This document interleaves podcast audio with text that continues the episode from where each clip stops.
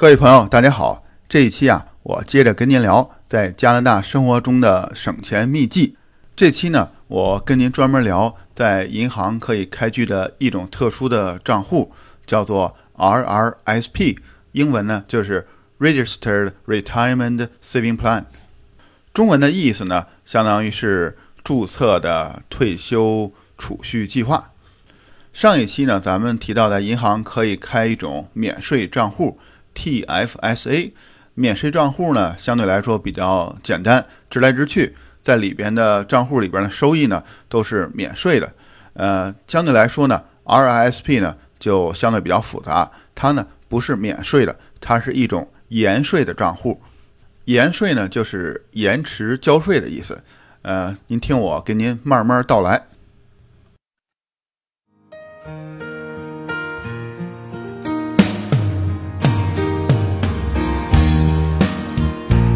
在加拿大和美国之间的边境小城，向您讲述北美生活中的点点滴滴，从亲身经历的视角，向您展现这里普通移民生活的方方面面。欢迎访问北美点滴的网站：www. 点点滴点 ca。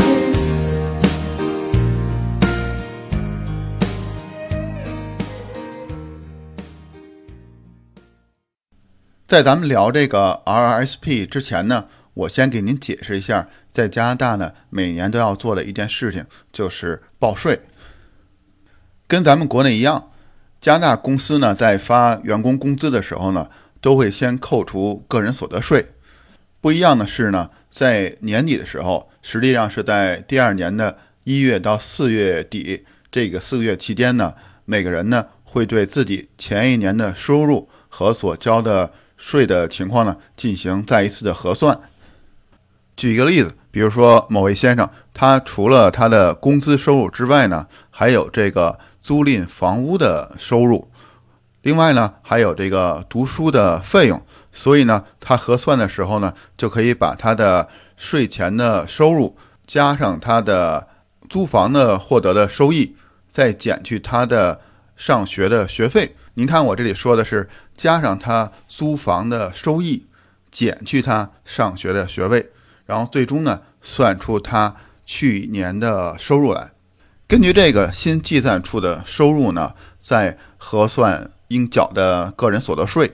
这样计算出来的应缴的个人所得税呢，如果比去年公司已经替他代缴的个人所得税要少的话，他就可以从政府呢拿到退税。还有一种情况呢，比如他的房屋出租的收益比较高的话呢，这样核算下来，他应该交的个人所得税呢，超过了他去年公司代缴的个人所得税，这样呢，他应该向税务局呢补交这个差额。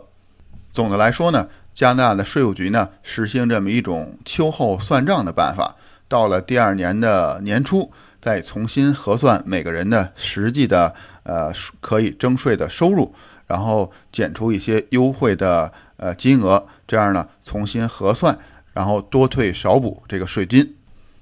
这种秋后大算账的计算呢，你也不用自己手动来算，有专门的软件计算好之后呢，这个软件就会把这些数据呢上传给加拿大的税务局，这样呢您每年的报税的任务呢就算是胜利的完成了。加拿大的税务局收到咱们上传的数据之后呢，会进行核算，或者给您退税，或者让您补这个税金的差额。怎样才能合理合法的在这个报税过程中呢，使自己的利益最大化呢？这真是一门学问，有专门的税务人员啊，帮咱们能解决这问题。今天呢，我就给您稍微聊了呢一些最基本的内容，其中呢就包括这个 RRSP。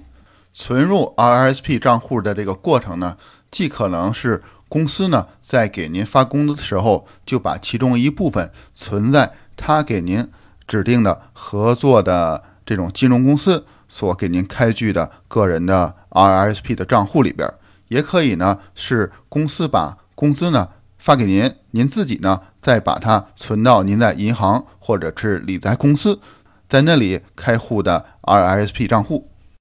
也可能这两种情况都同时存在。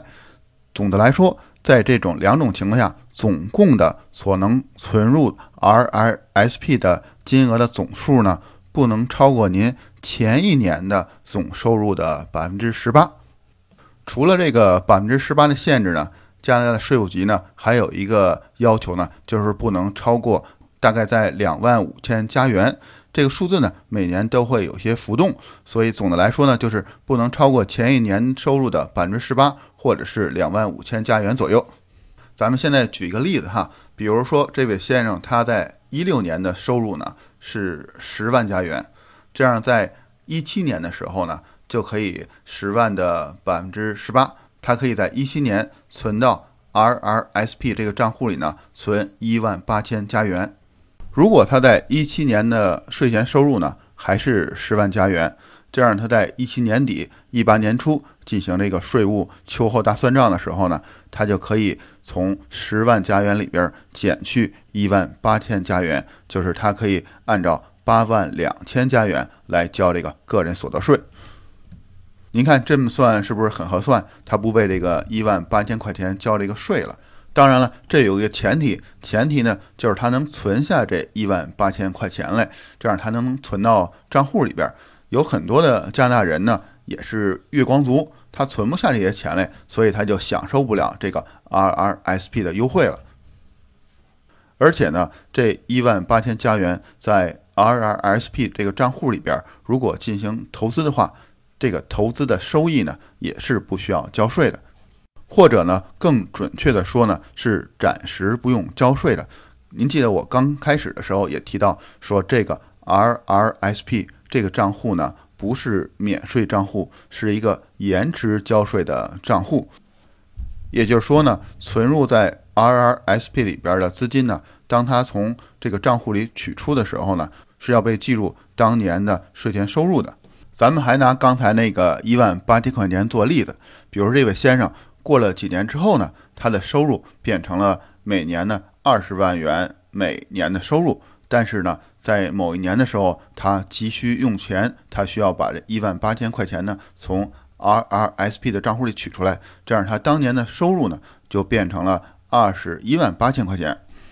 您呢肯定比我算得更清楚。你看，加拿大跟咱们国内一样，这个个人所得税呢都是一种阶梯的税率。收入越高呢，这个税率呢也就是越高。这样呢，同样是一万八千块钱，他在这个比较高的这个税率呢进行收税，所以这位先生呢，实际上他是亏了这一万八千块钱呢。等他取出来的时候呢，所他需要他所需要交的个人所得税呢，比当时他省下的个人所得税呢，肯定是要多一些的。这也是为什么关于 RISP 呢有正反两方面的意见。但我认为呢，像刚才说的这种情况呢，可能性还是比较小的。如果咱们能够规划好的话呢，就能够利用这种延迟交税的方式呢，达到咱们少交个人所得税的目的。说起来呢，也很简单，这也是这个加拿大税务局啊所规划的。要不为什么管它叫做这个注册退休金储存计划呢？方法呢也很简单，就是等到退休以后，再把 RSP 里边的金额呢。逐步的取出来，咱们还说刚才那一万八千块钱，等这位先生退休以后呢，把这一万八千元取出来的时候呢，当时因为没有十万块钱的年收入了，只有这一万八千块钱的收入，这样他交的个人所得税呢，就按照最低的税率来交了。咱们小结一下哈，就是在工作的时候呢，存入 RSP，这样延迟交税，等到退休以后呢，从 RSP 的账户里边逐步取出资金出来。然后降低这个交税的税率，一定要呢逐年取出来，否则呢几十年 RSP 的积蓄呢也有几十万了，同一年取出呢都算作当年的税前收入，这样呢几十年的积蓄呢大部分都要交这个个人所得税了。所以呢做好规划是咱们能够更好的利用 RSP 这种政策的关键。在加拿大呢。关于退休金的这些政策呢，我觉得比国内应该透明，但是复杂的呀，让人头晕脑胀，弄不好呢，再上了他的道儿。最稳妥的办法呢，您就是找专业的税务师或者理财顾问帮您打理规划这个计划。咱们接着说 RISP 的支取，这个账户里的资金呢，必须在持有人七十一周岁的那年的年底支取完毕，或者呢把它转到另外一个账户里。这个账户呢叫做 RRIF。您看多复杂，又有一个新的账户。这个加拿大的政府或者税务局啊，把这套系统弄得非常让人家呃五迷三道的，弄不清方向。这个 RRIF 呢是 Registered Retirement Income Fund，RRIF 呢又被叫做 RIF。这个 RIF 跟 RRSP 呢有一个很明显的区别，就是 RRSP 呢可以存入和支取，但是 RIF 呢只能支取，不能再存入了。在七十一周岁年底之前，您都可以存入到 RRSP 的账户里边。当然，对大多数人来说呢，早已经退休了，只是支取不再存入。但是，可能也有些人呢，他有其他的收入，或者呢，他还在工作。这样的话呢，在七十一岁之后，再逐渐的从 RIF 的账户里边逐年的支取。对大多数来说呢。这个时间肯定已经退休了。加拿大呢，一般现在执行是六十五岁退休，所以您从六十五岁到七十一岁再支取这个 RSP 里边的这种资金，但是呢，很可能您没有支取完，在七十一岁周岁那年的年底呢，您需要把里边的这资金呢转到 RRIF，就是 RIF 的账户里面。RIF 账户呢，只能支取，不能存入。这点跟 RSP 呢不同，同时呢还有一点要求呢，就是每年从瑞福账户里支取的金额呢有一个下限，有一个百分比，从七十一岁开始呢，百分比从五点几呢在逐年的增加。现在呢，咱们把 RRSP 跟瑞福呢在时间上咱们把它串起来，然后您看呢，咱们可以把它简单的规划成这样，在工作期间。也就是在六十五岁退休之前，咱们呢把税前收入的百分之十八存到 RRSP 的账户里面，这样呢咱就不会为这部分收入呢进行交税。在六十五岁退休之后和七十一岁再转到 RIF 账户之前，这几年呢，咱每年支取出几万块钱来，